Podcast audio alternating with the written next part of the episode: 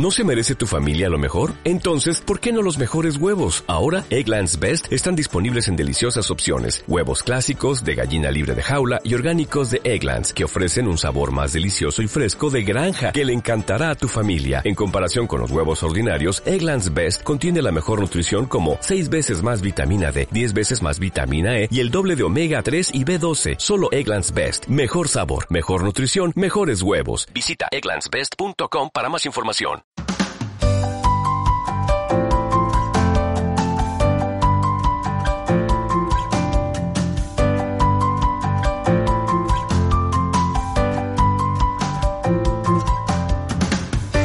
Capital, la Bolsa y la Vida. Seguimos en Capital, la Bolsa y la Vida y ya está con nosotros eh, Pavel Gómez del Castillo. Él es responsable de comunicación de crédito y caución y hoy nos trae un, eh, un estudio de la gestión de riesgos eh, de crédito en España en el que habéis extraído unos porcentajes llamativos sobre cuántas empresas inician acciones de recobro al vencer una factura. Cuéntanos cuáles son esos porcentajes más llamativos, Pavel. Pues eh, la verdad es que, que, sí, que una de las cosas que se está viendo, pues es que realmente en la situación tan complicada en la que estamos ahora mismo, solo el 13% de las empresas españolas, digamos, que reclama los cobros a sus... Eh, a sus eh, clientes cuando vence la factura. Es decir, con independencia de los plazos que fijen, cuando vence la factura y, y no está pagada esa factura, solo el 13% en esos momentos cuando inicia, digamos, las acciones de recobro. Es muy significativo porque llevamos haciendo este estudio pues hace más de una década y si miramos hacia atrás, en 2013, eh, este porcentaje era del 22%. Luego aquí lo que se ve es que eh, en un contexto tan complicado como el que estamos, ¿no? Eh, la reacción a las tensiones de liquidez eh, que está viendo en la cadena de valor, lo que están haciendo muchas empresas es retrasar esa exigibilidad de, ese pago, pues para cuidar la relación comercial, entendiendo que el cliente realmente es que no tiene, no tiene liquidez. Eh, hay otro porcentaje significativo. El, el 33% de las empresas está permitiendo retrasos superiores a los 90 días. Es decir, una vez que ese, plazo se cumple, están esperando que pasen 90 días o más para empezar a reclamarle al cliente esa, esa deuda.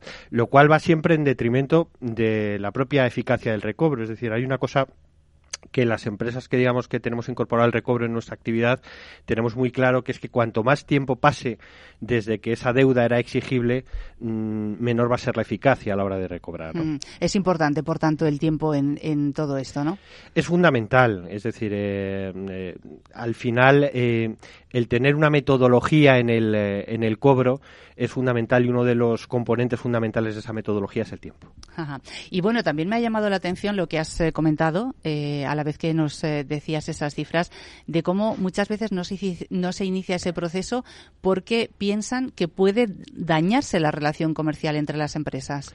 Claro, es la clave. Al final, eh, digamos, en una relación comercial, los plazos de pago y la exigibilidad del cobro forma parte de la relación comercial.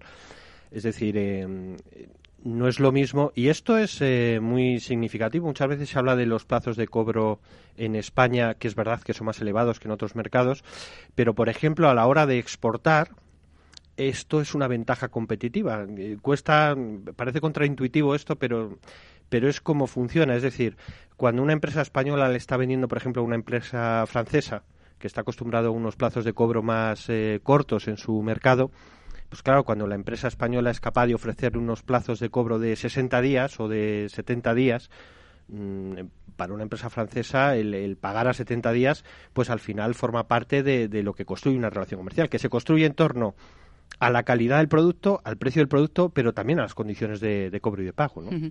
Bueno, eh, haces hincapié en esa importancia que tiene sin duda el tiempo y qué implicaciones puede tener el retraso en, esa, en esas acciones de recobro. Eh, pues al final un tema de, de eficacia, ¿no?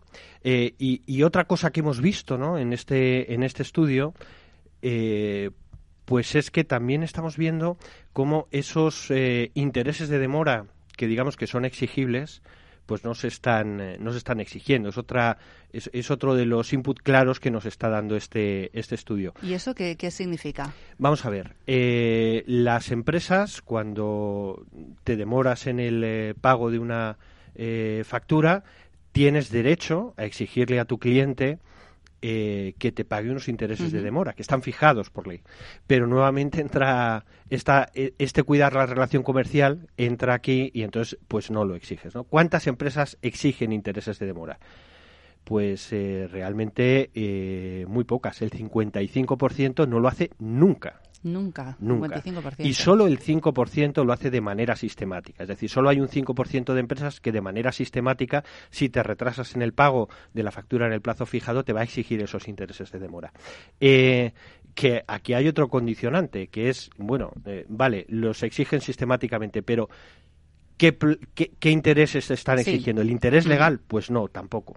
Es decir, el interés legal ahora mismo está fijado en el 10,5%, son siempre 8 puntos más. ¿10 y medio? Sí. No está mal, ¿no? No, no, eh, son siempre 8 puntos más, digamos, que el eh, precio del dinero, ¿no? Entonces esto queda fijado semestralmente, ha estado en, en un 8% durante mucho tiempo porque el dinero era prácticamente gratis, pero está ahora mismo en el, en el 10,5%. Eh, realmente es que solo el 1% de las empresas exige el tipo legal, ¿no? Eh, que nuevamente si miramos a qué pasaba hace 10 años, eran el 17% los que exigían el tipo legal. Entonces, aquí sí estamos viendo, digamos, que hay un contexto Mm, de un empeoramiento como muy claro de la, de la liquidez eh, que tienen las empresas y en ese cuidar la relación comercial, pues las empresas están renunciando a pedir el cobro de, cuando se fija la factura, están renunciando a los intereses de demora y todo en un contexto además, no sé si visteis, hace poco Cepime eh, digamos, ha calculado eh, esta deuda comercial pendiente de cobro a cuánto asciende. Y estamos hablando, mm, son los cálculos de CEPIM en base a cálculos del Banco de, eh, a datos del Banco de España, de más de 200.000 millones de euros que hay ahora mismo pendientes, digamos, en, en, en deuda comercial con el adicional de que esta deuda pendiente de cobro, digamos, la carga financiera es enorme, porque como los tipos de interés han crecido, pues prácticamente se ha duplicado con respecto a un año. Luego, esto al final está, digamos, pesando sobre eh, la propia solvencia y la propia liquidez de las empresas que no están exigiendo todo esto a sus clientes por cuidar esa relación comercial, pero al final lo que ocurre es que la morosidad, digamos, se va transmitiendo a lo largo de la propia cadena. Bueno, y en el estudio, para terminar, Pavel, eh, me ha parecido leer también que abordáis los métodos ¿no? que utilizan las empresas a la hora de, gestionar esos recobros. Sí, esto es fundamental, eh, porque cuando pensamos en el recobro tenemos como muchas cosas en la cabeza, pero ¿qué es lo que funciona realmente? Y nosotros lo sabemos bien por cómo lo tenemos estructurado. Nosotros en crédito y caución primero, digamos, llamamos a esa compañía deudora una vez que nuestro asegurado nos, nos dice que se ha producido un impagado y luego si vemos que mm, la cosa, digamos, está complicada, que no hay una voluntad de cobro, ponemos esto en manos de una red de despachos de letrados que tenemos. Pues las empresas hacen exactamente lo mismo, ¿no? El 31% de las empresas, digamos, recobra a través de, despachos de, abogados y solo hay un 7%, digamos, que lo que hace es ponerlo en manos de un recobro telefónico. Es decir, el recobro telefónico sería esta llamada donde tú estás exigiendo, digamos, ese, ese pago, pero claro, si ahí no se produce el pago, pues ¿qué haces? Tienes que dar otra serie de, de pasos, ¿no? Y al final lo que funciona pues es eh, poner todo esto en manos de, de un despacho de, de abogados especializado en, en, estos temas.